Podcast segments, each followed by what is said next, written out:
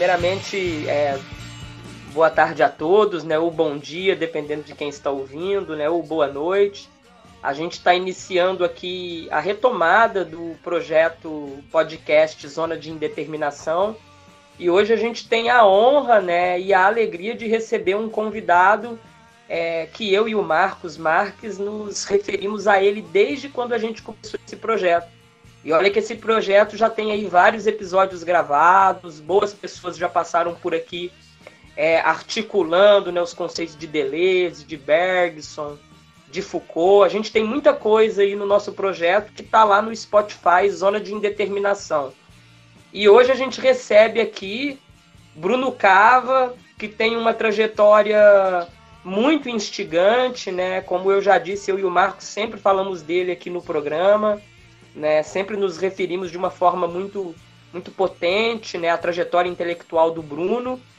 E eu vou deixar que o Bruno se apresente e antes eu passo a palavra para o Marcos Marques também se apresentar, né? Trazer os seus cumprimentos aqui para a gente começar esse programa que hoje vai falar sobre o conceito de máquina desejante e em comemoração aos 50 anos da publicação do Antiédipo, né, a gente vai passar aí por essa obra junto com o Bruno Cava. Então eu passo a palavra para o Marcos Marques e a gente começa mais um Zona de Indeterminação. Olá a todos e a todas, é um prazer estarmos aqui mais uma vez com o nosso podcast Zona de Indeterminação, falando de filosofia de uma maneira é, diferente, né, através do diálogo, resgatando um pouco da tradição é, filosófica clássica, né, de filosofar conversando, é, e é um prazer receber hoje o Bruno Cava aqui, como o Matheus falou, uma pessoa que a gente admira bastante. E a gente vai conversar sobre alguns assuntos. E aí, Bruno, para começar, você vai se apresentar aí para quem é, não, não, te conhece. É, quando a gente falava aqui da ideia de gravar sobre uma determinada temática, né? Você nos sugeriu falar um pouquinho sobre a inteligência artificial, a algoritmização, né? A palavra um pouquinho complicada, sobre a, as relações é, é, que se estabelece nesse novo mundo aí virtualizado, né, digitalizado, onde a gente caminha para um, talvez daqui uns anos a gente viver no metaverso sem ter resolvido questões básicas ainda, né, é, de sociais que atravessam aí todos os tempos e todas as épocas. E você falava então para a gente conversar um pouco sobre as máquinas desejantes. E essas máquinas desejantes é no sentido esquizoanalítico ou nas máquinas digitais que nos atravessam e que nos, é, é, de certa forma, até como, é, é, como extensões do corpo humano hoje nos atravessam. Boa noite, boa noite aos ouvintes do podcast, ao Matheus e ao Marcos. É um grande prazer. É, acho que já estamos, em verdade, maquinando de maneira desejante, estamos compondo as nossas máquinas desejantes. Isso, isso é o que mais importa, porque político é igual desejante.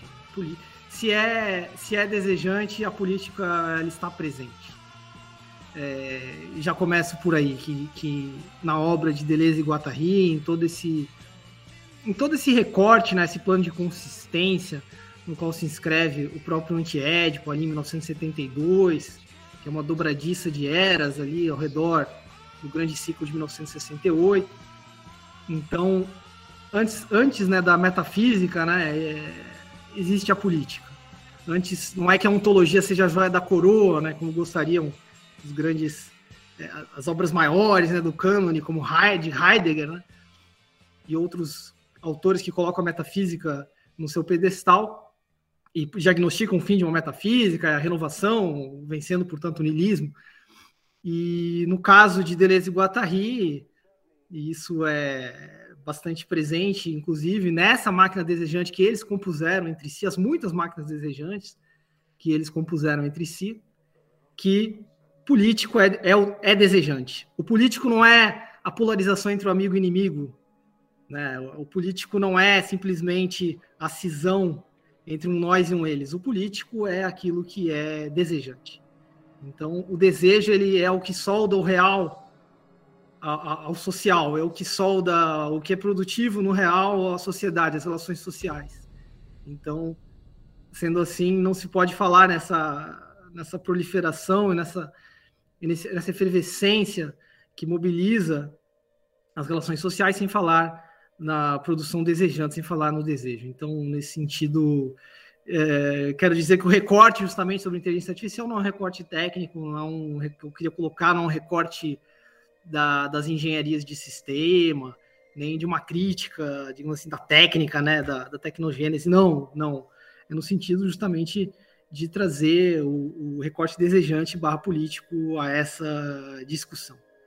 Então já começaria por aí. Com relação à trajetória de uma vida, né, as muitas trajetórias, é muito difícil falar disso, mas assim, para poder né, atender ao pedido, eu diria que meus anos formativos, digamos, a minha gênese, né? A gente, para falar da gente, é, tem que falar da sua própria gênese, né? Da onde que você constituiu as suas inquietações, as suas problemáticas.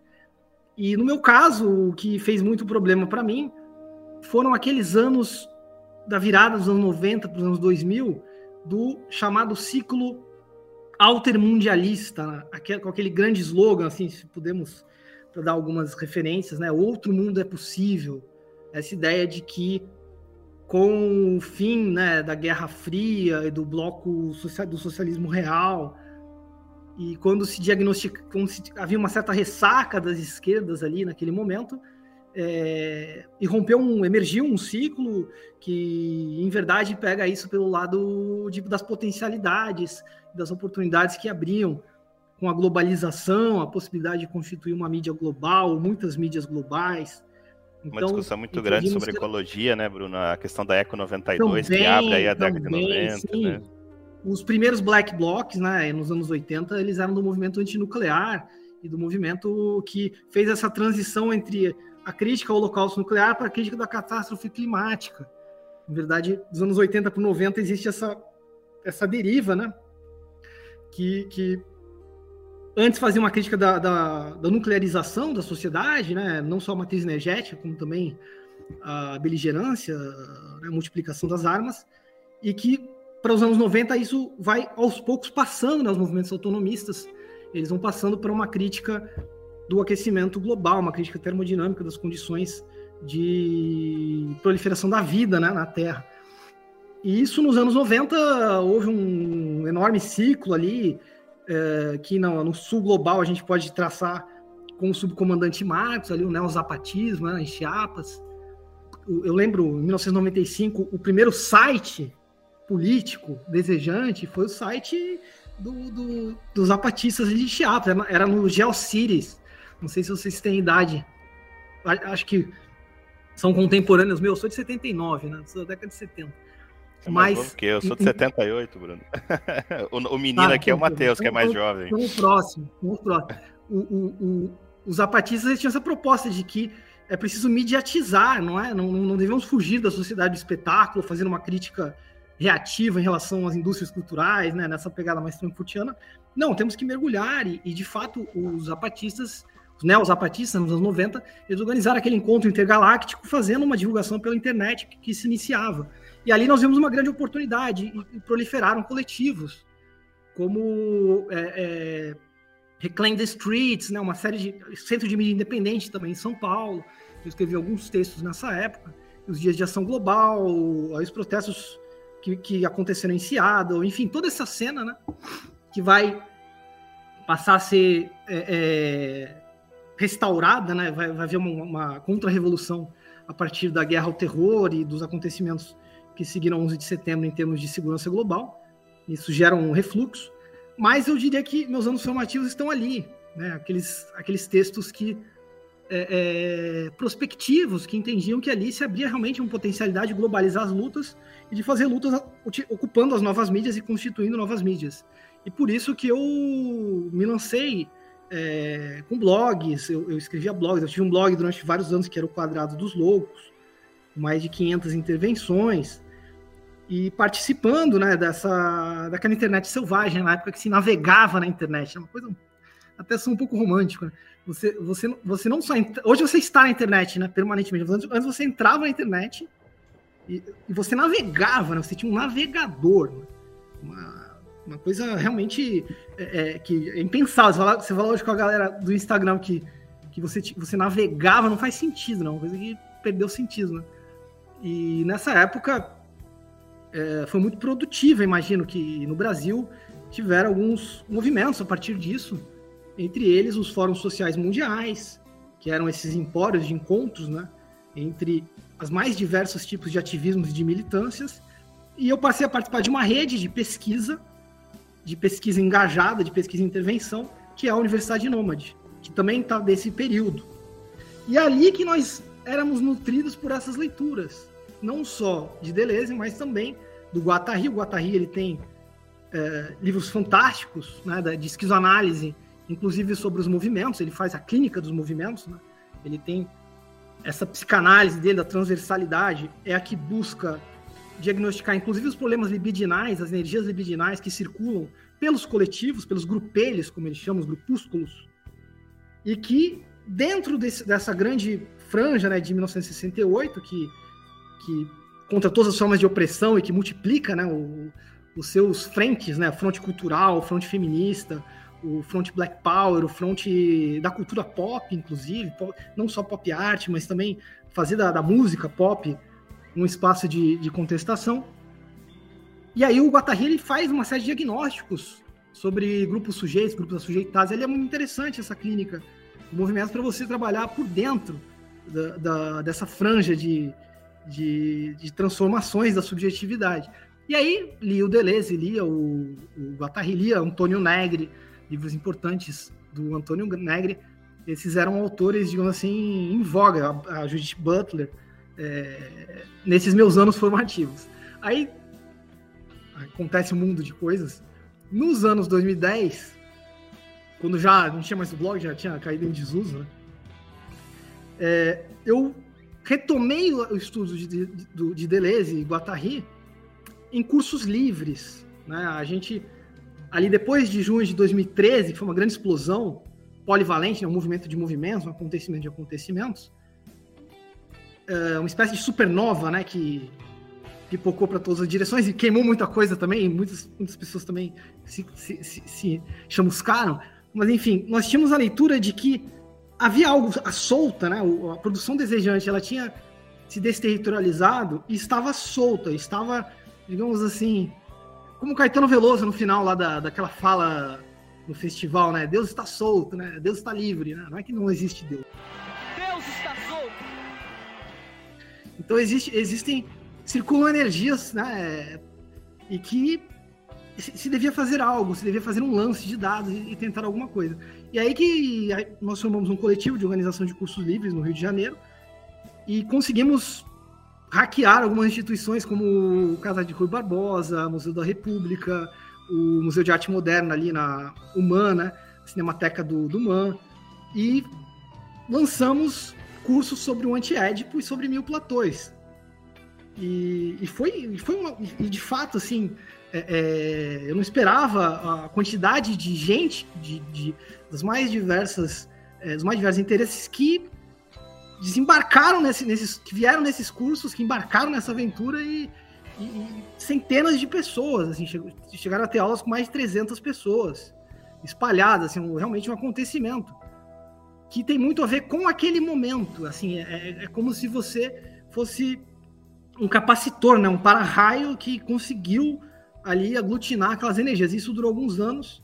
E nesse momento fiz uma releitura intensiva, né?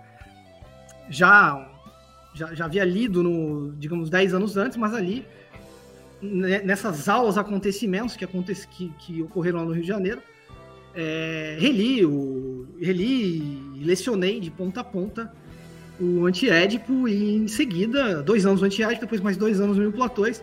E Mil Platões nós lemos platô, vários platões, né? E não, não na ordem, porque não foi escrito para ser, ser feito na ordem. Ou, na verdade, ou, ou, a ordem é criativa, né? E fizemos os platões de ponta a ponta. Todos eles foram, foram e essas aulas existem, estão gravadas. E, e agora, né? Aí passou mais, mais talvez uns seis anos disso, uns cinco ou seis anos. É, nesse, nesse novo contexto agora, que é um contexto mais pessimista, que é um contexto, mas um pessimismo alegre, né? não um pessimismo, não um pessimismo desencantado, um pessimismo alegre, mas em que se estão avolumando, sobretudo nas ciências humanas, no Brasil, críticas ao capitalismo de plataforma, críticas à algoritmização, ao populismo algorítmico, críticas a, aos usos que estão sendo dados para as redes sociais ou para correntes no WhatsApp, é, inclusive derivas distópicas, no sentido de que teríamos um, uma sociedade de controle na qual a, o desejo estivesse completamente manipulado, essa ideia de que existe um grande outro que está canalizando e, e nos controlando. Nesse momento é que eu estou agora fazendo uma, uma nova intervenção, digamos assim, a terceira terceiro momento que eu volto a essas leituras. É, e aí eu estou atrelado a alguns grupos, né? O grupo de pesquisa do Eduardo Mariucci na Unicamp, tem também um grupo com o José Picoco na FRJ, que faz seminário de inteligência artificial. E na Alemanha tem o professor Matteo Pasquinelli, no Instituto de Filosofia da Mídia e Inteligência Artificial de Karlsruhe, que é uma cidade no sul da Alemanha. E aí eu estou retomando novamente essa discussão, justamente para uh, repolitizar nesse sentido de buscar justamente onde estão os, os diversos agenciamentos de desejo, onde estão as maquinações desejantes, de forma que não tomemos a sociedade de controle, essa tendência de algoritmização e de plataformização da experiência humana, simplesmente pelo seu lado negativo, pelo seu lado de um esvaziamento da subjetividade. Então, é daí que, é nesse, digamos assim, é uma apresentação completamente esquizoide, né? Que eu, é, é, eu sei que é talvez fosse melhor eu falar, não, mas eu me formei nisso, formei naquilo, trabalhei, mas é, é realmente é, é, assim que eu coloco assim, o, o meu mapa e como eu, eu, estou interceptando, né? Estou interceptando, entendo esse podcast. Por isso que eu propus, que bom que foi aceita essa, essa máquina de exigência, mesmo porque o antiédipo começa com máquinas desejantes, né? A primeira, a primeira parte do antiédipo tem quatro partes. A primeira parte, uh, uh, a primeira página, em verdade, já, já é essa, essa verborragia, né? Gerada de, uma maneira de um delírio, onde, de onde surgem esse, todos esses conceitos bastante assistemáticos, mas ao mesmo tempo que formam um sistema de novo tipo. Ou formam um milieu, né? O, o Deleuze não usa muito a palavra sistema. É, por causa do Simondon, né? Ele usa mais milieu, um, uma ambiência, né? Um, um, ecossistema, digamos assim, no qual as, tudo funciona com tudo e acaba sendo muito produtivo do ponto de vista político, micropolítico, sobretudo. Então eu diria que minha apresentação é essa. que eu é, nessa questão aí da, da... É, vamos conversando. Nessa linha, né? Eu estou resgatando aqui uma leitura que eu fiz é, é, recentemente do Pierre Levy, né? Quando ele fala da, da questão da técnica, né? O Pierre Levy é fortemente influenciado pelo Deleuze, né? Pelo Michel Serre, pelo Simondon, enfim, por essa galera da, da filosofia francesa da década de 60, 70, 80, e é onde ele fala é, sobre a técnica ou sobre a tecnologia, que ela nunca é neutra, né? Então, desde o momento que você extrai o silício a um uso político na extração do silício, na extração da matéria-prima que vai compor as máquinas, enfim, toda ação técnica tem uma implicação política, né? É, mas assim, Levi, assim como você falou, e aí a minha pergunta é nesse sentido, fala um pouco de uma perspectiva positiva da tecnologia, e não uma, uma, uma, perspectiva apenas catastrófica, né? E o Levi, inclusive, fala uma, uma, uma frase que eu acho interessante. Ele fala assim: pode não parecer, mas éramos maus antes da internet, né? Quer dizer, a internet não foi o que nos tornou, tornou maus, né? Então eu queria que você falasse um pouquinho disso, né? Dessa, dessa face positiva, né? Você, você, não sei se eu estou usando a expressão correta e você me corrige se eu não tiver. Mas assim, essa perspectiva positiva um pouco desse processo todo. Não, não tem expressão correta, né? Tem, acho que tem problemas melhor colocados ou, menos, ou pior colocados, assim. E me corrija, por favor, também, se, se eu tiver errado. Ou se eu tiver certo, me corrija também. Tá? eu gosto de ser corrigido. É, é gostoso ser corrigido também. Acho, acho uma coisa. É, é como o Bergson. Gera mais, gera mais, são... gera mais, mais é. lugar. Me, me corrija se estiver certo ou se estiver errado, por favor. Você foi bem. É, Nessa linha, né, Bergsoniana, né? De, de, a questão é, é colocar é, bem os problemas, né? E que os equívocos acontecem de problemas mal formulados, né? Porque os problemas, eles são máquinas. Os problemas, eles geram soluções. Se você coloca um, um problema bem colocado, né? Se você, ou seja, se você consegue encontrar uma máquina produtiva, ele vai gerar boas soluções. Se você coloca o problema mal colocado, se você não coloca bem o problema, você coloca ele mal colocado, não importa o quanto você faça ele funcionar, ele não vai ser capaz de gerar boas soluções. Então, mais importante do que as soluções são os problemas, porque os problemas permitem que você recrie essas soluções e você vá testando, errando de novo, né? Você vai errando, errando melhor um problema mal colocado faz você não conseguir sequer errar, né? Você não, você, mesmo que você acerte, a solução é ruim. Né, o, o, Bergson, enfim, o pensamento vivente, né, ele, ele desenvolve isso, e o, e o, Deleuze no Bergsonismo, de 1966, o Deleuze ele, ele retoma, uh, se não me engano, já no segundo capítulo. E o, e o e com relação, com relação à discussão da tecnologia, pegando o anti-édipo, é muito interessante que quando se fala de anti-édipo, é, se tem, essa, se tem essa, essa perspectiva. Não, é um livro ciborgue, né? um livro que vai falar do pós-humano, é um livro que supera o humanismo no seu sentido antropocêntrico e que nos permite, portanto, atingir o pós-moderno, né? Nesse sentido, seria um livro futurista, né? Mas, mas em verdade, se a gente lê o Antiédipo, ele discute muito mais o pré-humano, ele vai, ele vai lá atrás na pré-história, vai discutir a sociedade selvagem, né, as máquinas as máquinas primitivas, né, entre aspas, aqui no sentido de uma sociedade sem Estado, né? Ele, ele vai discutir o funcionamento no seu sentido desejante mesmo, o funcionamento micropolítico dessa, dessas sociedades. E a partir daí que ele vai construindo, ele, ele, ele são os três, as três idades, as três eras, as três máquinas, né? As máquinas selvagens, as máquinas bárbaras ou imperiais e finalmente as máquinas capitalistas. Então, ele é um livro que, buscando a gênese do capitalismo, porque o livro, o subtítulo é esse, né? O antiético, o capitalismo e a esquizofrenia. Então, uh, é um livro de análise de crítica do capitalismo. E, nesse sentido, é um livro vinculado a, a não, não diria marxismo, mas vinculado ao problema colocado por Marx.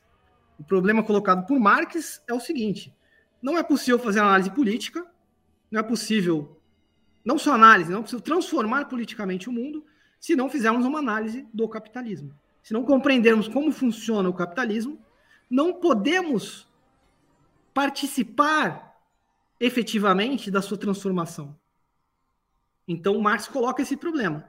E para fazer isso, na medida em que nós somos gerados enquanto sujeitos dentro do, do, para Marx, no modo de produção capitalista, para as máquinas capitalistas, a crítica ela tem que partir de dentro do funcionamento no qual nós somos gerados para ela poder ter qualquer tipo de efetividade. Do contrário, nós nos desconectamos com aquilo que forma a nossa própria subjetividade, nos coloca como sujeitos. Então, essa crítica interna ou imanente, crítica imanente ao capitalismo, é o problema colocado por Marx na sua obra, e que Deleuze, com Guattari, recolocam no antiédipo. E quando ele recoloca esse problema, ele faz uma operação similar também a que Marx faz. Né? Marx, num, num dos seus textos impublicados em vida, que depois, que postumamente ele foi editado como os manuscritos, que são, ou Grundrisse em alemão, Grundrisse em alemão são manuscritos. Os manuscritos póstumos de Marx, que são esses calhamaços de textos que ele não teve tempo em vida para reunir e editar, e que foram recolhidos posteriormente, no século XX, tem um texto ali, nos manuscritos impublicados de Marx, que se chama As Formas Pré-Capitalistas. Die Formen, né? As formas pré E onde o Marx vai falar sobre o comunismo primitivo, vai falar sobre o sistema escravocrata, vai falar sobre o feudalismo, vai falar sobre vários modos de produção que antecedem enquanto formas sociais. E aí Marx não está falando só de modo de produção, ele está falando também de formas sociais, né, organização da família, organização do Estado, até o modo capitalista. E uma forma de entender essa sequência em Marx, são cinco modos em Marx, seria cronologicamente, um depois do outro. Outra forma de entender, que é a forma que ele pede para ser entendido, o próprio Marx, e que ele chama de dialética, forma dialética dele, aí não vou entrar nesse mérito da dialética aqui, mas para o, para o Marx é que todas essas formas são contemporâneas.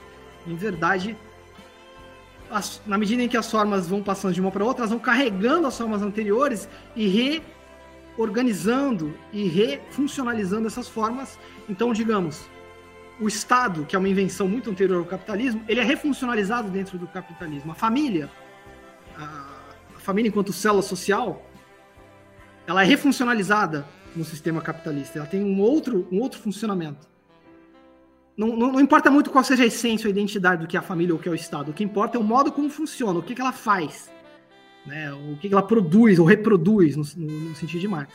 Quando Deleuze e Guattari colocam esse problema, eles fazem uma operação similar. E eles fazem essas citações oblíquas, né? O, o Deleuze e Guattari, as citações tem bastante, tem, tem muitas jogadas maliciosas, né?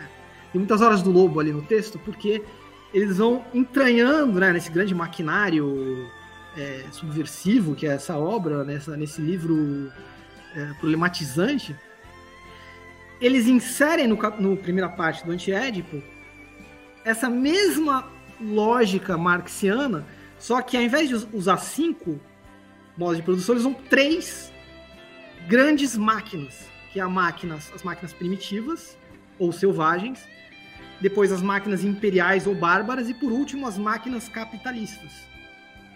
Só que o que eles estão dizendo que o funcionamento das máquinas capitalistas traz dentro do, do, do seu maquinário também uma determinada refuncionalização ou reterritorialização, para usar o termo deles, a reterritorialização das máquinas bárbaras e das máquinas primitivas.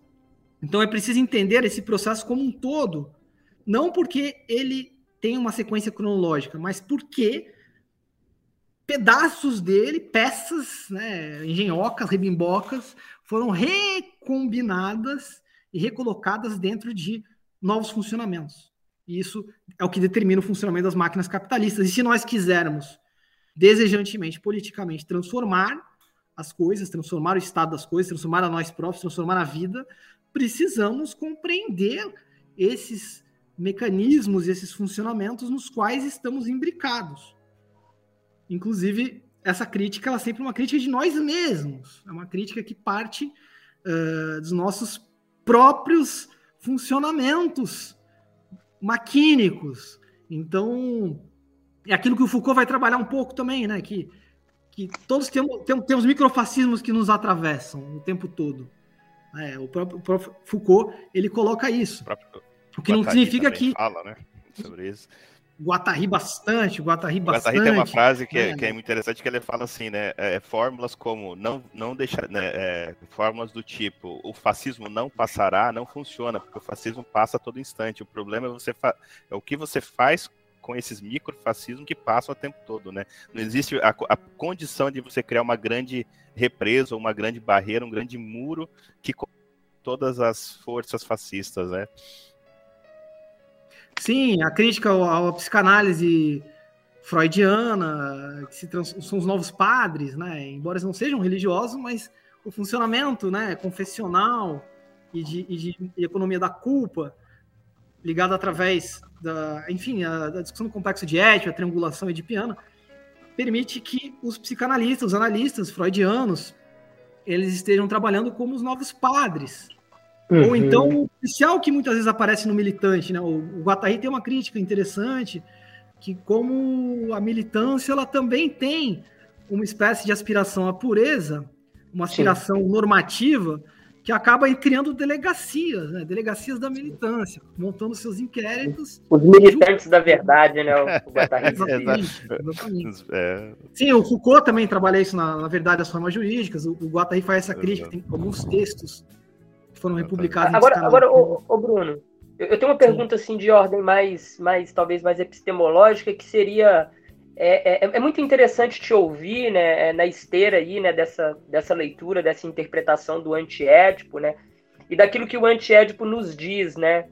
E, e eu não estou dizendo que a gente não possa usar da imaginação né, ou da criatividade para pensar os autores, é, mas ao mesmo tempo que a gente usa né, é, dessas estratégias, né, desse jeito de ler um autor, a gente tem que respeitar muito aquilo que os autores nos dizem, né? A gente tem que dizer aquilo que está sendo dito, né? Quando a gente se pretende a estudar um autor. E me parece que há uma certa demasia ou um certo assim exagero de sentido na interpretação deleso-guattariana é, em solo brasileiro, né? Às vezes se pega o autor e se leva para um outro lugar, né? Isso pode ser potente e também pode não ser potente. Mas aí você traz essa interpretação que resgata uma tradição é, é muito óbvia na leitura do Deleuze e do Guattari no Antiédipo, que é essa tradição marxiana, né?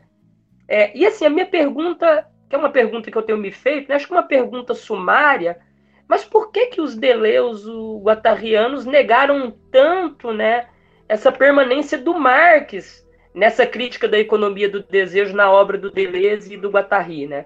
Porque até muito recentemente, pelo menos na academia, né, os autores que eu acompanho não apreciavam tanto essa leitura do Marx, né? Então assim, está sendo uma coisa mais recente, né, no, nesse campo de estudos Deleuze guattarianos, né? Então, assim, o que, que nós poderíamos atribuir isso? Né? O porquê que esse investimento tão excessivo, né, talvez na crítica à psicanálise, é, e esse abandono de uma dimensão é, é, mais política da obra? Né? Eu fico me perguntando sobre isso. Né? Por que, que a recepção gerou isso? Né? né eu, eu, eu ainda não, não sei, assim. É uma baita questão, Matheus. Ah, tem que fazer vários considerandos aqui, porque é uma questão muito brasileira, em verdade. Muito brasileira. Na Itália, por exemplo, as obras do Deleuze e Guattari, sobretudo graças ao trabalho de divulgação do Guattari, que o Guattari ele era um filósofo viajante, né? Ele, ele, ele, diferentemente do Deleuze, né? O Deleuze ele tem um pensamento nômade, mas a pessoa Deleuze é sedentária. Ela ficava, ele ficava, ele, ele ficava detestava viajando, né? viajar, né? Fazendo né? viagens né? suas viagens intensivas é, é, no seu apartamento na, no Cartier Latam, em Paris. O Guattari, diferentemente, como ele tinha essa pegada, digamos assim, num nomadismo de, de realmente mudar de ambiente o tempo todo, inclusive veio para o Brasil um tempo o Guattari, né? O Guattari, ele circulou aqui é, em 1982, inclusive entrevistou Lula em 82, uma entrevista do Guattari Lula, né? Ele circulou nos coletivos feministas, toda aquela, aquela onda uh, da, no final da, da, ditadura, já quando se começava as greves do ABC e aquela explosão estudantil, aquela explosão de novos movimentos sociais ali, naquele momento mais rico, né, do começo dos anos 80, ele tá ali, ele tá cartografando, ele tá, ele, ele foi acompanhado de uma autora que é a Sueli Ronick, Inclusive publicaram um livro, né? Cartografias do Desejo. Está publicado que tem todos esses textos, toda essa, essa... Mas o Guattari também viajou para outros lugares. Um, um, dos lugares que ele foi foi para a Itália em 1977. Porque quando se fala em 68, há um certo lugar comum em pensar França em 68, mas 68, 1968, assim como assim como as primaveras árabes em 2011 em diante, assim como a revolução de 1848, ela foi global, né? A Revolução de 48, 1848, ela espocou no mundo inteiro, aqui no Brasil mesmo, a praieira, né? Foi em 48 e em todos os países da América Latina a gente vai encontrar esse, esse, essa lógica do contágio, né? esse, esse, vampirismo, que não, que, não, que não é da ordem das semelhanças, né? Não é da ordem da, das analogias. Né? A gente não tem análogo, né? Quando a gente discute ciclo de lutas, 68, seja 1848, não tem análogo. São, é uma lógica de contágio, né? Dupla captura, é um devir. Então, você vai discutir, por exemplo, junho de 2013 no Brasil, 15M na Espanha, Praça Tahrir no Egito, Praça Maidan na, em Kiev. Você não vai encontrar semelhanças. Né? Os contextos são muito diferentes, os tempos são muito diferentes, porém, porém, tá funcionando junto. É, esse é um grande, é um, é um grande, é um grande desafio pensar isso, porque é fácil eu diluir no historicismo ou diluir numa, num contextualismo qualquer tipo de revolta global, qualquer tipo de revolta que se propaga na sua dimensão local e global. É muito fácil. É, é aliás, é a coisa mais fácil que existe. Né? A contra-revolução é sempre historicista nesse sentido. Ela sempre vai esvaziar justamente aquilo que escapa da história. E quando o, o mais de 68, voltando, né? Mais de 60, por, por favor, não, não deixem que eu não deixem que, que eu entre uma linha de fuga aqui e me perca. Mas assim. Não, não, por favor. em 68 na França, a gente pensa 60, voltando, a gente pensa 68 na França, mas é, quando isso explodiu na Itália, durou 10 anos, né? O longo 68. A Itália viveu 10 anos quentes. 10 anos de conflitos e, e, e, e antagonismos e criatividade uh, até 1978. Foram 10 anos. Rádio Alice, todos aqueles movimentos índios metropolitanos. E isso alcançou o seu ponto de maior densidade em 77, o famoso movimento de 77 na Itália. A Itália autonomista, né? Inclusive tomou cidades inteiras. Bolonha ficou durante sete dias uma cidade aberta. Expulsou a polícia da cidade, expulsou o comune. E o Guattari vai para a Itália nesse momento. E é desse entra tempo a amizade dele com o Negri, é, Bruno? Sim, Desculpa te interromper. Sim. Ele, ele, ele se tornou amigo não só do Negri, mas do Franco Berardi, de, de vários é, é, vários intelectuais, vários pensadores que estavam ali na, nessa, nessa ebulição na Itália. Depois, quando o Negri fugiu, inclusive, se exilou, né? Depois da, ele foi preso, aí ele foi solto porque ele foi eleito parlamentar e tinha imunidade parlamentar. Aí caçaram a imunidade parlamentar dele ele fugiu para a França, o Negri. E aí ele se refugiou na casa do Guattari, ele ficou na casa do Guattari, em Paris. Né? Mas antes disso, eles, inclusive, eles têm um livro, né? Novas Linhas de Aliança, um livro dos dois. Negri e Guattari assinam esse livro. As Verdades Nômades e ali, também, Guattari... acho que é deles dois. Qual? As Verdades Verdades Nômades é justamente esse livro, é que foi renomeado. É esse livro. Ah, é? é esse livro. Legal. É esse livro, é esse livro, é esse livro. É que foi renomeado. Aqui no Brasil pela editora Autonomia, não foi? Literária? Isso, isso. O N-1, é, acho que é não lembro agora. Isso.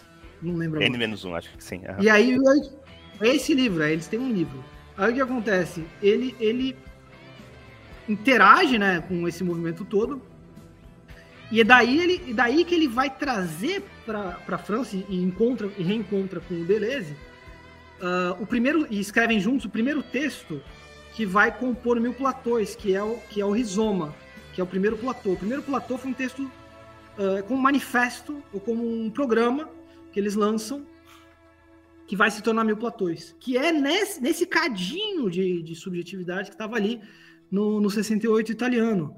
Então, o Guattari ele tinha essa, essa, essa, essa viagem permanente e isso vem para dentro da, da formulação dos problemas que ele coloca, gerando é, muitos outros conceitos, muitas outras. Porque o conceito ele, ele tem a sua concretude, né? O conceito para Deleuze e Guattari não é uma categoria, né? O conceito ele, ele faz algo, ele funciona. Mas voltando, né? Vamos voltar à questão colocada pelo Matheus sobre o rigor e, e de fato, o Deleuze, quando ele escreve com seus intercessores, o próprio Bergson, né, o próprio David Hume, né, o primeiro que ele escreveu em 53, depois Bergson, Nietzsche, Kant, quando ele escreve livros sobre esses autores, não é que ele coloca palavras nas bocas dos autores, não é que ele usa os autores como, ventri, como um ventrilo, não.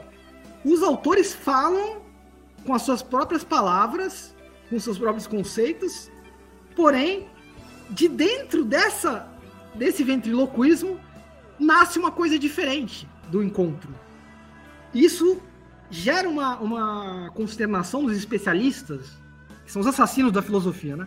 Aqueles que se especializam no autor e, e se tornam os donos daquele, daquele, daquela obra. Digamos assim, eles são uh, os autorizados, né?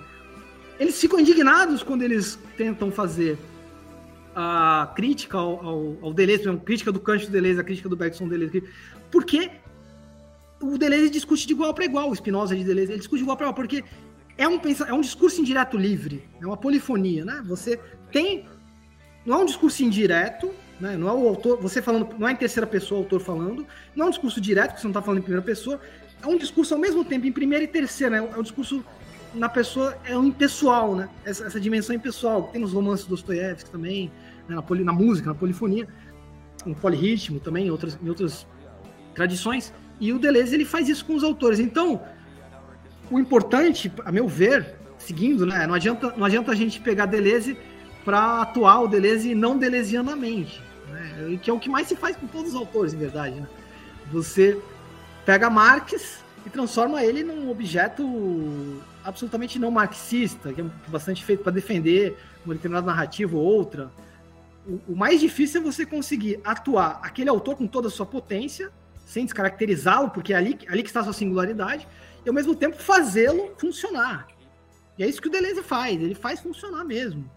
E o, o, Guattari também, o Guattari, sobretudo nessa sua ligação com os movimentos.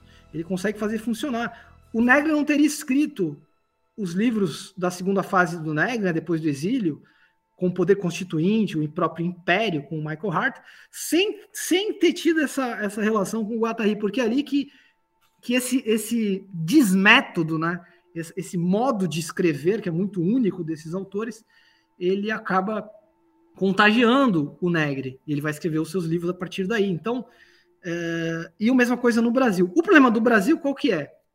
Aí, aí tem várias pegadas, tá? Eu vou falar a minha.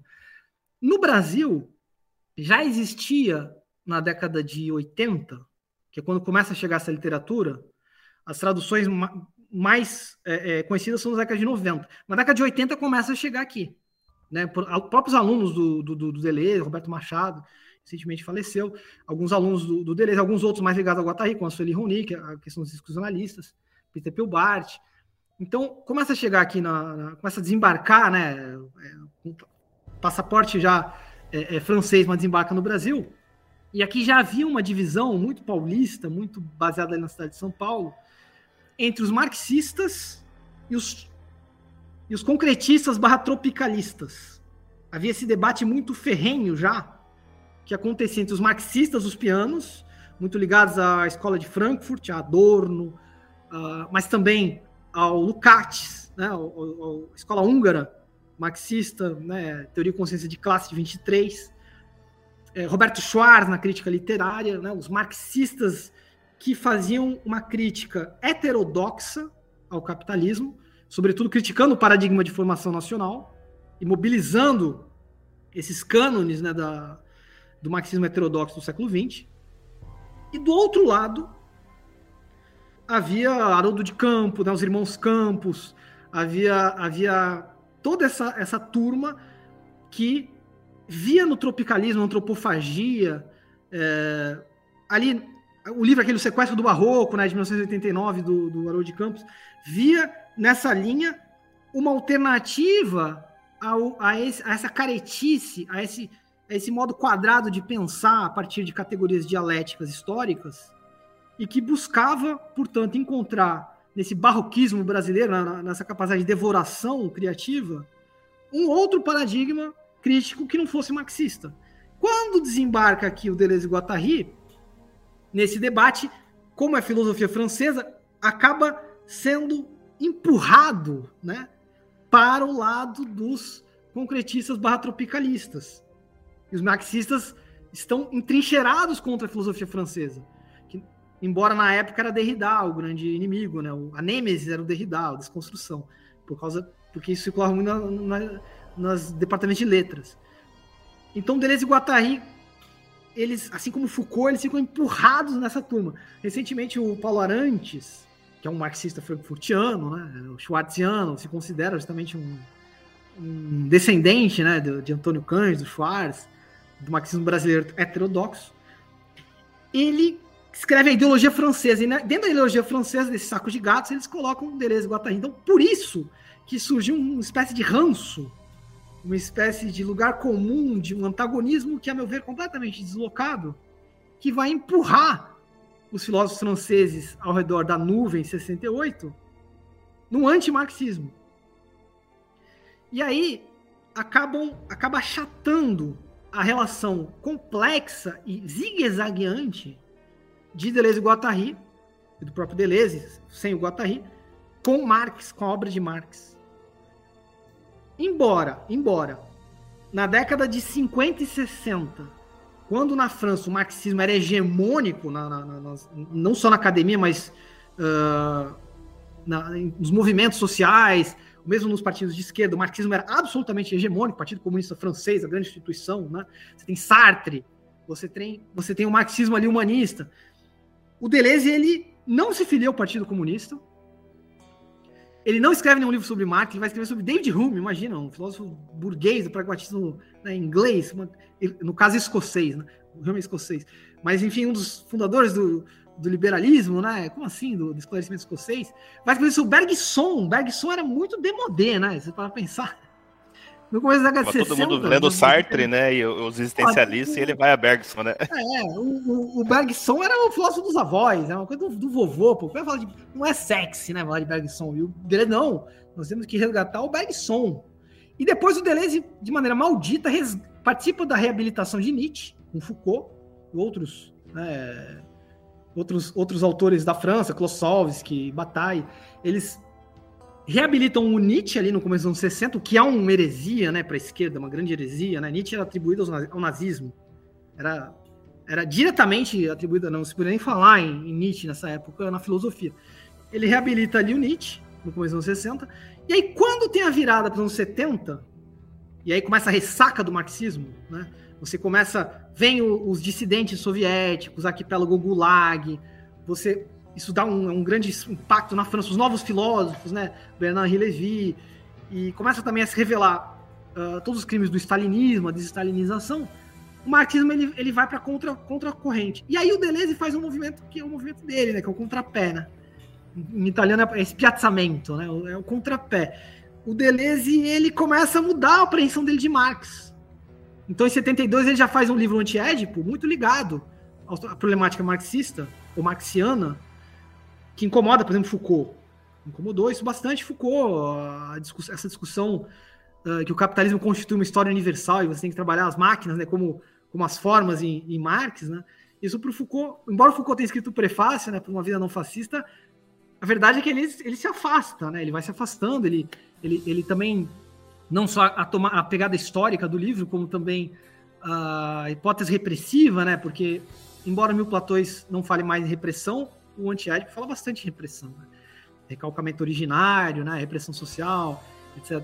E o, e, o, e o Foucault não gosta disso, o Foucault já, já, já discorda dessa. dessa, dessa é, é, tem um cheiro muito marxista ainda para o Foucault, que abominável, foi discriminado também, né? O Foucault, né, a questão dele ser queer, homossexual, ele foi, foi discriminado e passou por depressões terríveis pela sua condição uh, de sofrimento, na, sofrimento mental, né? Foi internado, foi, foi, foi institucionalizado. E o Foucault não quer nem saber. O Foucault ele vai até a Revolução Islâmica, se necessário for, para poder sair da, da esquerda marxista. Da Premier, Premier Gauche, né? E o Deleuze não. O Deleuze vai fazendo um movimento de retomada. E depois ele, na, na discussão com os novos filósofos, que são os filósofos que criticam o, o, a esquerda e a direita porque são totalitárias, então elas juntam no totalitarismo esquerda e direita e fazem uma crítica contra isso acusando né, a esquerda francesa de ser totalitária. O Deleuze ele se coloca contra os novos filósofos, porque eles não eram filósofos no sentido de criar conceitos, eles meramente denunciavam e viviam de uma denúncia constante, viviam simplesmente acusando, apontando o dedo. O Deleuze diz que isso não é filosofia, isso é ser promotor, né? Isso é ser acusador, mas o filósofo, ele sem a dimensão da criação, ele não, não, não tem como fazer filosofia. E aí ele se une, inclusive, com os marxistas heterodoxos, o próprio Alain Badiou, e por último, o último livro de Deleuze, né, a, assim, o Santo Graal né, da obra deleuziana, é, é o Grandeza de Marx, né? Grandeur, Grandeur de Marx. Que é um livro que não existe, né? É um livro que não existe. Ninguém sabe se ele começou a ser escrito ou não começou a ser escrito. Diz, o Alain Badiou disse que trocou cartas com Deleuze que esse livro estava sendo escrito, mas os, os biógrafos não encontram esse livro da Grandeza de Marx e se tornou uma espécie de santo grau, que o, que o Deleuze fala, não, e eu e Guatari nunca deixamos de ser marxistas. É, eu ia falar dessa frase aí que é, é conhecida. Nunca, né? Mas, gente, se você pegar os 20 primeiros anos, não tem nada, né? É, tem magríssimas, rarefeitas citações de Marx numa época que, que a intelectualidade discutia em cima da obra marxiana, a favor ou contra, heterodoxamente, ortodoxamente, enfim. Beleza, não, os problemas dele não eram esses. Então, se a gente for no autor mesmo, na sua obra, né?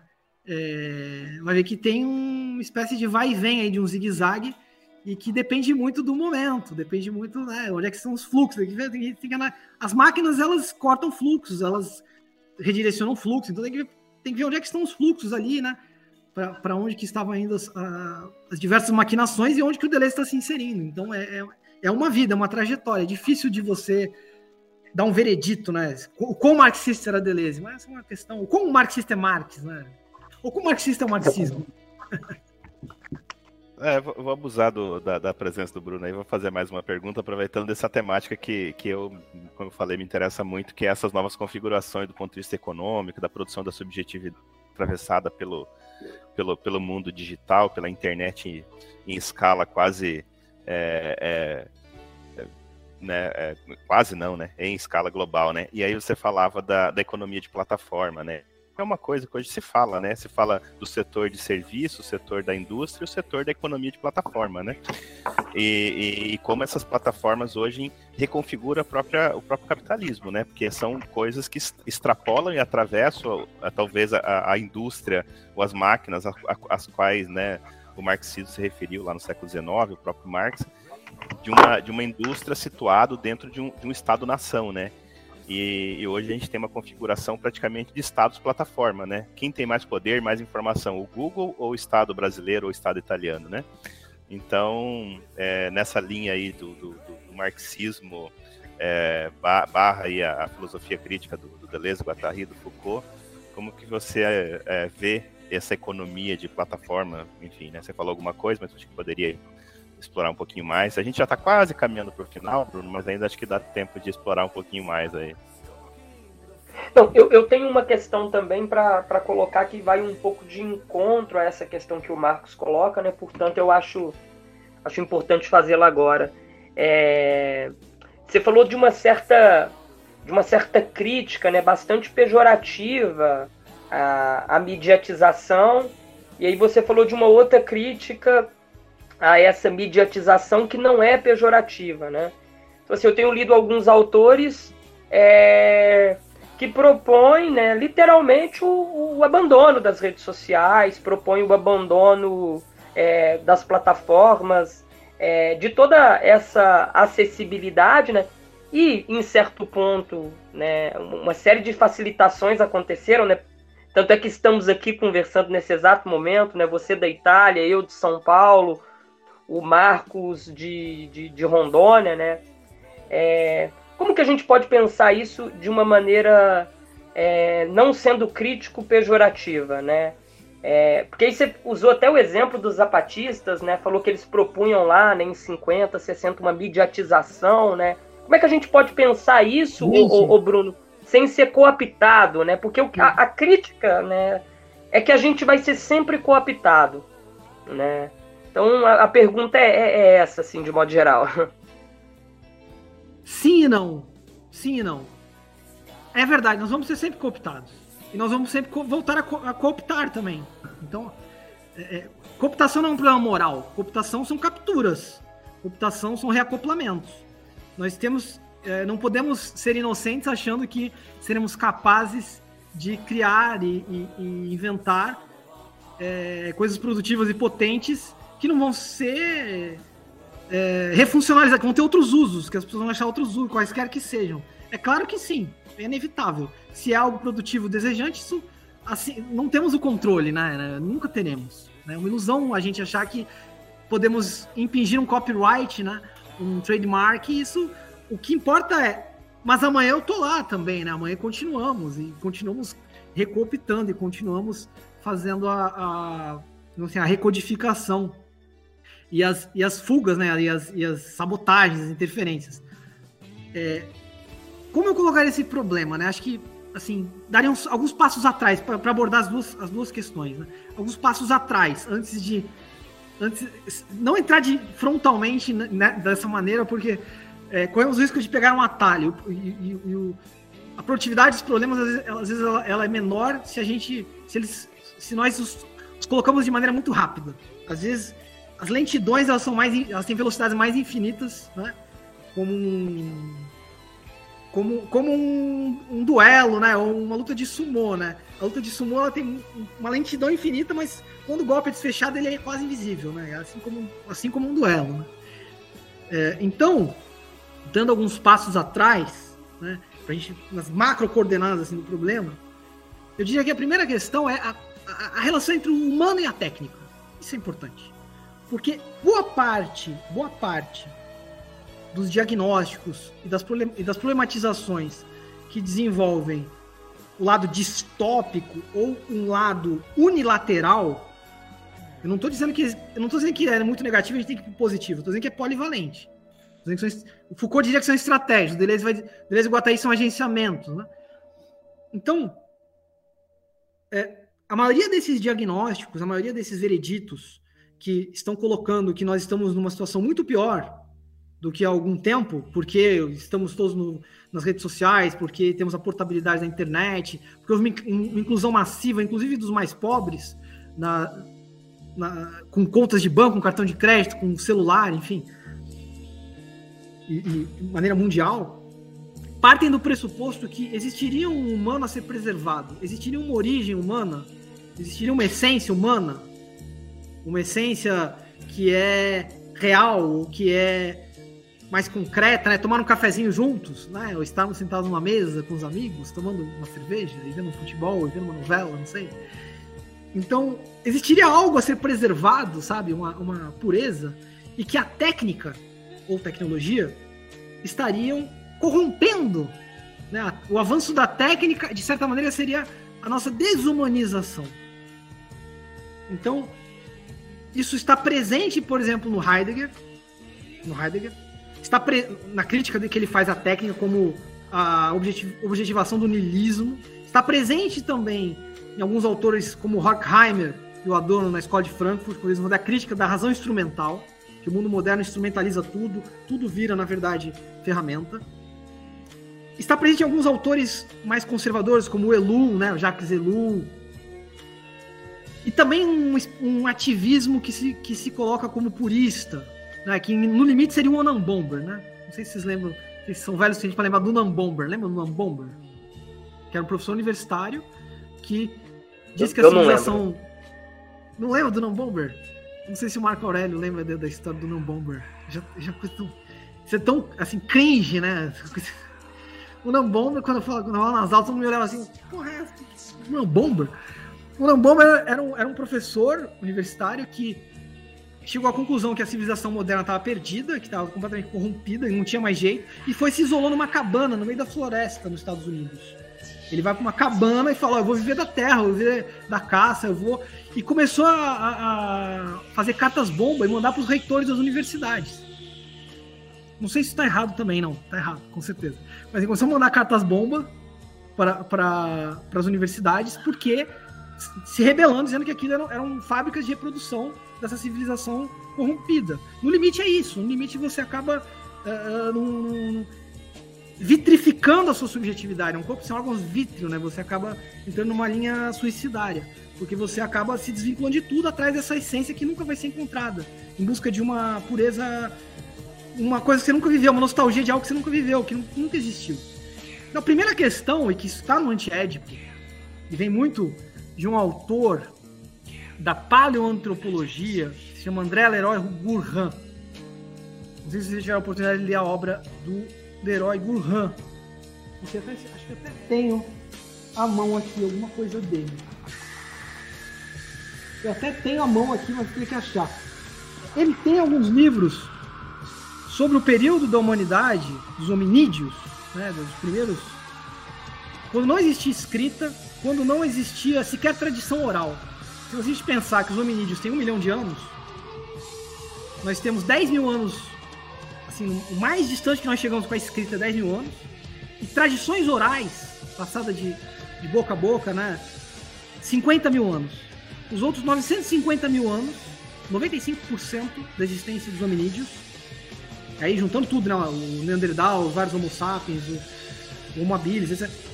950 mil anos é um silêncio total. Não existe linguagem, não existe código linguístico que possa passar uma tradição oral, muito menos escrita tudo que nós temos desse período são artefatos, são objetos, são ferramentas que eram utilizadas, são é, resquícios deixados na rocha, né? Pinturas nas cavernas. Mais, então, é um estudo da arqueologia ou da paleoantropologia através, através dos fósseis. E o Leroy Gourand vai dizer, olha só, quando eu, quando eu faço esse estudo, né, e tem dois livros do Leroy Gourand paradigmáticos sobre isso, Ele diz o seguinte: não é que o ser humano um dia desenvolveu o seu cérebro a tal ponto em que ele teve uma antropogênese, ou seja, ele, ele deu um salto. Agora, agora eu não sou mais um primata e sou um humano. E aí eu me tornei inteligente, seja por uma genética, ou seja por uma determinada massa cerebral. E aí eu começo a lidar com ferramentas. E aí, a partir daí, eu vou desenvolvendo as ferramentas como próteses ou como projeções do meu próprio corpo. Ou seja, as ferramentas seriam, seriam desterritorializações das mãos. Né? Nessa visão antropogenética, ou seja, que o ser humano tem algo de especial que ele dá esse salto. Não, Leroy vai dizer, não, embora o cérebro seja bastante importante como uma central telefônica de conexões, na verdade, as próprias ferramentas, o próprio modo como o ser humano ele foi desenvolvendo as ferramentas, ele surgiu como ser humano. Ou seja, uhum. é uma tecnogênese. Em verdade, a linguagem é uma desterritorialização das ferramentas. Não é que a linguagem ela é um modo de projetar as ferramentas. Muito mais que o nosso cérebro, o nosso, uma comunicação que seria essencial do humano se projeta na linguagem. Não.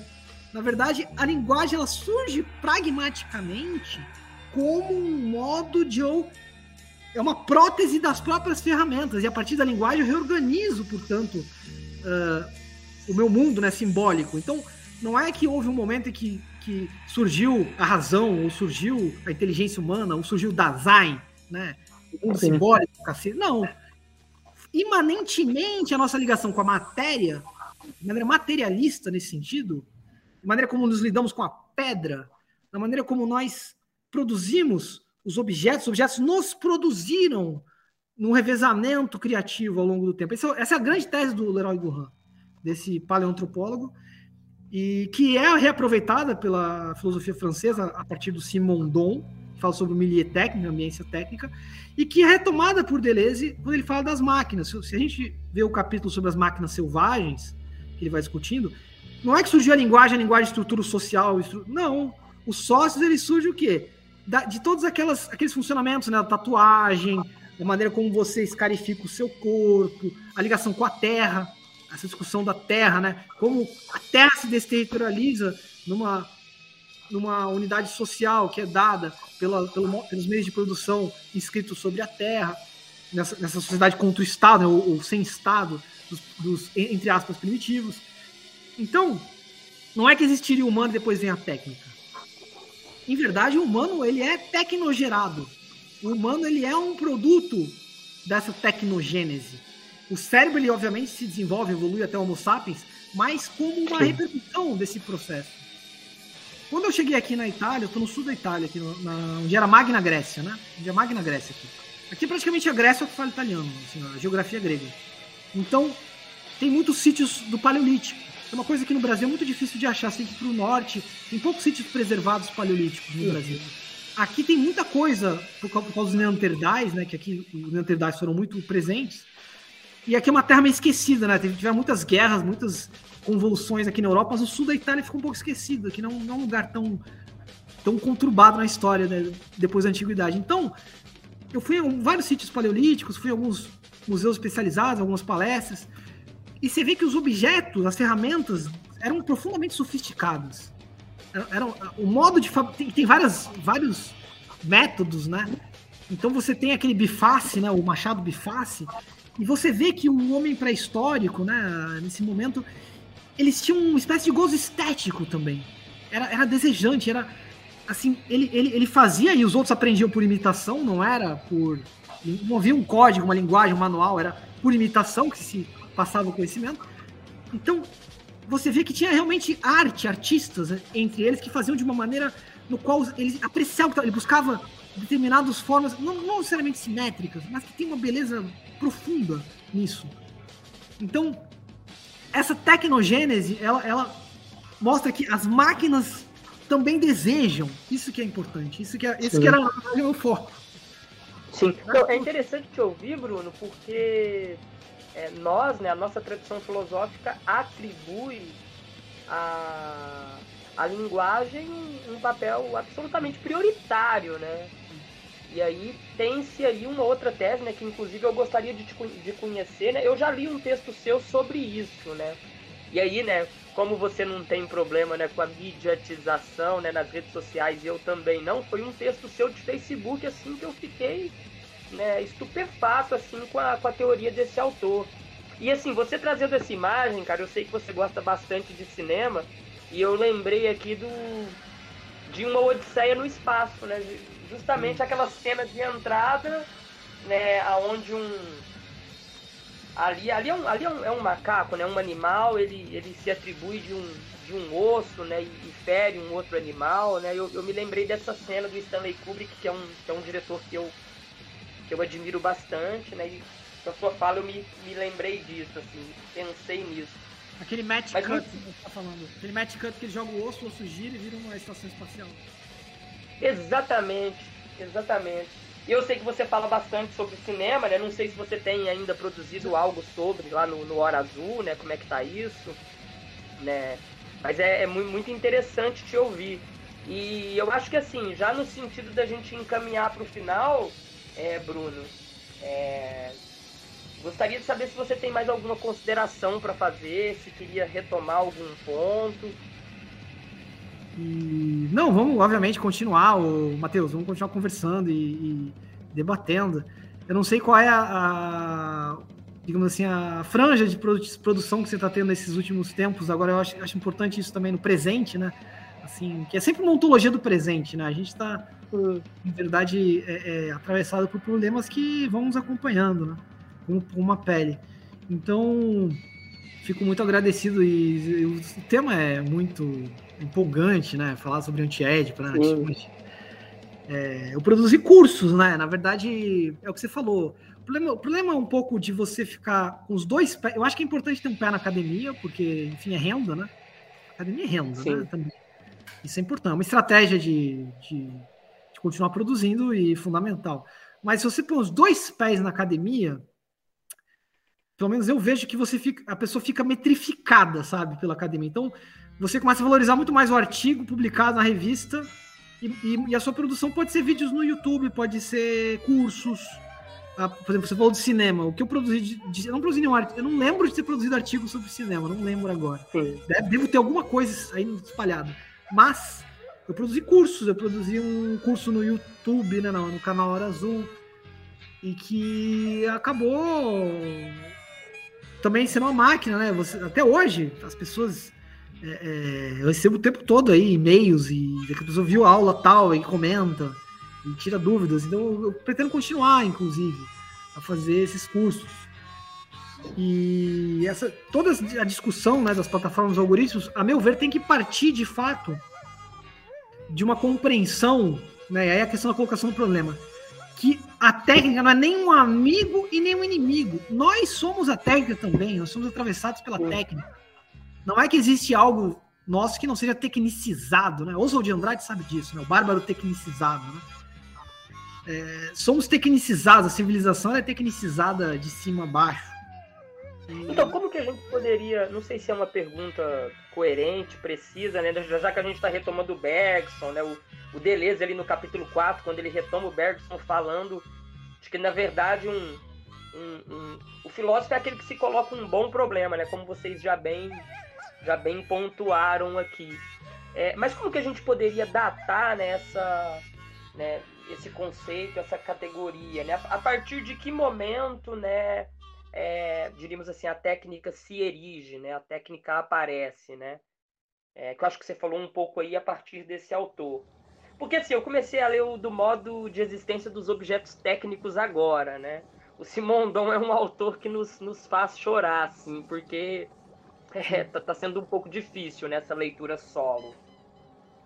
Você diz assim, no, na, na, história do conhecimento, na história da, das ciências, da filosofia, em que o momento que a técnica se coloca como um problema. Uh, Isso. A meu ver, se coloca como um problema depois de Marx, tá? Porque no primeiro momento da Revolução Industrial, ali na, na virada do século XVIII para o século XIX, é um momento de grande otimismo que são as tecnotopias, né? Tem, por exemplo, o Conde de Saint-Simon, que é um socialista utópico, ele escreve com bastante otimismo que a invenção do telégrafo e das ferrovias iam provocar a aldeia global. Então aquele discurso dos anos 90, né, da globalização convergente, já existia na década de 1810. O San Simon já escrevia que, em verdade, os estados, a violência organizada, né, o monopólio da violência pelo Estado, seriam superadas, as divisões sociais, as divisões, os antagonismos seriam superados, porque nos comunicaríamos e nos, nos poderíamos transportar de maneira muito rápida. Isso geraria uma comunhão entre as várias sociedades e, e o, que, o que aconteceu, obviamente, foram guerras, né? A Primeira Guerra Mundial é a negação catastrófica disso, né? A Primeira Guerra Mundial é a guerra, a Primeira Guerra Moderna propriamente dita, né? No qual você tem o projeto de destruição total do inimigo, inclusive da população civil.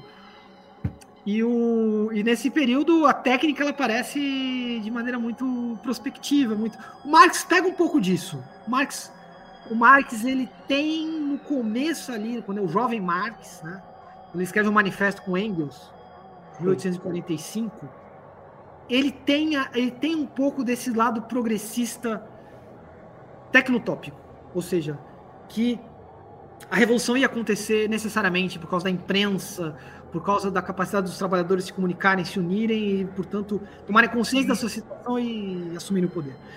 Com o tempo, ele vai, ele vai percebendo que a introdução das máquinas na indústria aumenta a exploração do trabalho, ao invés de diminuir. A automação, né, a, a produtividade devido à introdução das máquinas na industrialização, e aí estamos indo da primeira, da primeira revolução industrial para a segunda revolução industrial, que é a passagem das primeiras fábricas para a grande indústria, que é muito mais automatizada, ele percebe que você tem uma espécie de diminuição da necessidade do investimento humano, no sentido do tempo de trabalho uh, corpóreo, em prol do tempo de trabalho das máquinas.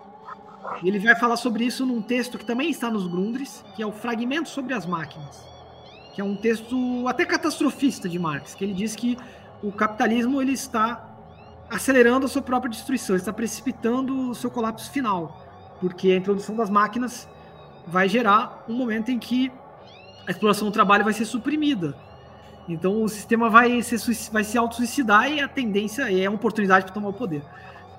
E, e, nessa passagem aí do, do para a segunda revolução industrial entra uma, uma crítica às máquinas, uma crítica à indústria, e também um movimento artístico e, e literário romantista, né, os românticos, que vão falar da natureza, né, da, da volta à natureza, né, e da volta aos povos não contaminados, né, a, a, a saúde do povo, né, a saúde da, dessas etnias, né, o nacionalismo, que vai, de certa maneira, se rebelar com a modernidade. Vai. Também na literatura, você tem Baudelaire, né, uma espécie de spleen, né, uma espécie de melancolia desse mundo moderno, desse mundo das máquinas, e começa a ter um refluxo. Também as cidades começam a ficar muito industrializadas, poluídas, Londres poluída. E nesse momento, filosoficamente, começa a surgir a crítica mesmo.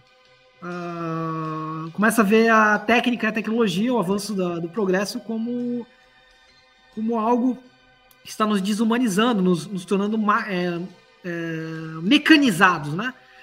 Um humanismo, no cinema o Chaplin, né? O Chaplin, por isso que o Deleuze, o Deleuze Guattari no Antiédipo, na parte 4, eles uhum. falam do cinema um pouco, e eles contrapõem o Buster Keaton com o Charlie Chaplin. Está no final já. Né?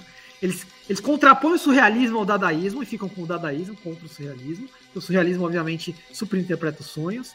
E o dadaísmo é essa maquinação né, de tudo com tudo, colagem, bricolagem. E depois eles falam do Buster Keaton com o Charlie Chaplin. São dois grandes cineastas né, e atores do cinema burlesco clássico norte-americano, ali dos anos 20 e 30, e, mas com estilos muito diferentes. O Chaplin é um humanista, né? O Chaplin ele vai buscar aquela comoção humana, né? Aqueles sentimentos que são que nos aproximam, né? Através da semelhança, né? E que se revolta. Em, tem a cena icônica, né? Das engrenagens e o homem sendo engolido pelas engrenagens. Ou seja, é uma crítica, é uma crítica à modernidade, né? Uma crítica que o, o ser humano é, é, é, o, é o, é o é, é, o, é o Carlito, né? É o, é o personagem querido ali, né? É, com aquelas sensações, aqueles, aquelas emoções simples, né? Que nos atraem. O Deleuze e o Guattari se distanciam desse, desse estilo. Eles vão pro estilo do Buster Keaton. O que é o Buster Keaton? O Buster Keaton, o Buster Keaton não tem expressão, né? não tem expressão. Ele é ele não tem emoção, ele é um, é um homem sem emoção, né? E é corporal. Ele é um cinema hum. de ação, né? Então ele, ele trabalha muito o corpo, né? E o corpo ligado com as máquinas, fazendo coisas, criando engenhocas e mecanismos, e, e, e pulando e saltando, e trens, e, e toda aquela. E ali ele vai criando, né? De maneira burlesca, de maneira cômica, uma série de, de, de agenciamentos de possibilidades as mais diversas, né, de maneira dadaísta mesmo no cinema, e que tem uma criação, né? Tem um devir ali, um desejo das máquinas, né? Uma coisa que é apreciado, a Paulo, Paulo Preciado, ele, ele, ele, desenvolve hoje em dia, né? Essa discussão toda da, da tecnosexopolítica, né? Uhum. Mas justamente vendo que esses agenciamentos eles encontram um desejo não humano, né? Um desejo não edipiano, no sentido de que não tem uma unidade do ego que se emociona, né? Que isso para pro Deleuze e Guattari é algo trivial, né? Então, eu iria muito por esse, por por esse sentido, né? O Deleuze ainda, no final, na parte 4, ele dá muitos exemplos, né? A bicicleta, né, pro Deleuze Guattari, eles, são, eles fazem apologia da bicicleta, no Tied. Faz... Porque a bicicleta é uma engenhoca, né? Você vai pensar, a bicicleta é, uma, é, uma, é um passeio esquiso, né? A bicicleta, ela, ela, ela plana, né? pela cidade. Você pode andar na rua, você pode andar na calçada, subir, descer. Você tem vários modos de você usar aquela bicicleta. A bicicleta é um objeto maquínico bastante é, atravessado por energias libidinais, né? Sim, sim. É... Tem, tem dois filmes belíssimos sobre, sobre bicicleta, assim, que eu tô, tô me recordando agora, porque eu gosto muito de bicicleta. Inclusive a minha tá aqui do lado, perto da, da dos meus livros, que é o do De Sica, né? Ladrões de Bicicleta, e tem um filme brasileiro, cara, acho que é um dos primeiros filmes estrelados pelo Gianfrancesco Guarnieri, que, que é sobre bicicletas também, mas eu não, não me lembro o nome desse filme do, do Guarnieri. Eu vou, vou procurar ele aqui nas minhas referências e vou te mandar um filme belíssimo. Mas, Bruno, assim, um prazer enorme poder te ouvir, né? Poder, poder compor aqui com você, né? A partir dessa conversação, né? Sobretudo de um autor, assim, que nos toca tanto, né? É, e também, sobretudo, eu e o Marcos, né, que a gente está tentando, né, com muita dificuldade, estabelecer esse entrecruzamento é, entre a academia, que nos é importante, né, é importante sim fazer o mestrado, o doutorado, mas não abrindo mão né, dessa relação, dessa mediatização de uma filosofia mais pop, né?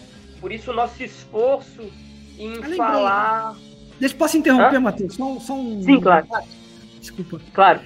O subcomandante Marcos, quando ele está sendo ameaçado da invasão lá da, em 1995 de Chiapas, ele é visitado pela revista Marie Claire.